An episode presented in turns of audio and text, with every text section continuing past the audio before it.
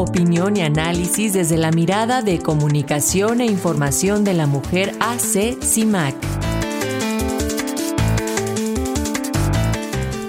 Y sobre el derecho a decidir y los 35 años de comunicación e información de la mujer CIMAC, tenemos el comentario de la periodista Sirenia Celestina Ortega y es integrante de esta asociación. Adelante Sirenia, te escuchamos, ¿cómo estás? Hola, buenos días Alexia, buenos días Paco y a toda la audiencia. Pues la semana pasada Aguascalientes se convirtió en el estado número 12 en penalizar el aborto. Es el segundo en lograrlo mediante una orden de la Suprema Corte que declara inválida la penalización. El primero en esta situación fue Coahuila y con esto ya es un tercio del país que se puede acceder a la interrupción legal del embarazo. La otra entidad, o la primera entidad, fue la Ciudad de México en 2007, Oaxaca 2019, Hidalgo, Veracruz, Coahuila, Baja California y Colima en 2021, Sinaloa, Guerrero, Baja Sur, Quintana Roo en 2022 y ahora Aguascalientes. Pareciera que en los últimos cuatro años hemos logrado mucho, pero no es así. Es la lucha de muchas mujeres que desde los años 70 se arriesgan en las calles, acompañan en lo privado y exigen a las autoridades detener la criminalización de nuestro derecho a decidir. Mujeres que se organizaron para trabajar por la conquista de los derechos sexuales y los derechos reproductivos. Se organizaron las abogadas, las legisladoras, las acompañantas, muchas. Y nos organizamos también las periodistas.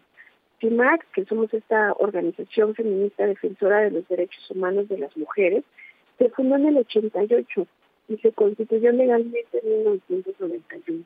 Es decir, que desde hace 35 años hemos emprendido acciones en diferentes niveles de intervención para colocar la defensa de los derechos humanos de las mujeres y de nuestro cuerpo como el primer territorio libre de violencia y de nuestra libertad para elegir nuestro proyecto de vida. Me gusta pensar que mucho de lo que hoy tenemos ganado comenzó hace mucho cuando las mujeres dejaban de usar sostén como una declaración de libertad, hasta lograr hoy normativas de la menstruación consciente y el uso de la copa menstrual. A lo largo de todos estos años, SIMAC ha trabajado por ampliar las voces sobre el aborto y la salud de las mujeres, consultar a médicas, académicas, a las organizaciones expertas y colocarlas como fuentes de información. Antes del 88, las periodistas colaboradoras de la doble jornada fundadoras de CIMAC ya habrían espacios para ofrecer información basada en evidencias científicas sobre nuestra sexualidad y así desmitificar el aborto, porque todas, sea cual sea nuestra posición o condición y situación de vida, podemos acceder a la interrupción legal y segura. CIMAC ha ampliado la agenda mediática no solo para quedarnos con el aborto sí o aborto no, hablar de los diferentes temas que se encuentran ahí, el embarazo en adolescentes, la violencia sexual, el desabasto de anticonceptivos del que el Estado es el responsable, la mortalidad materna derivada de abortos clandestinos, de las condiciones del derecho a la salud de las comunidades indígenas y afrodescendientes, para las mujeres con discapacidad, de los obstáculos legales e incluso de los retos en el sistema de salud. Esto también en las entidades donde ya se despenalizó.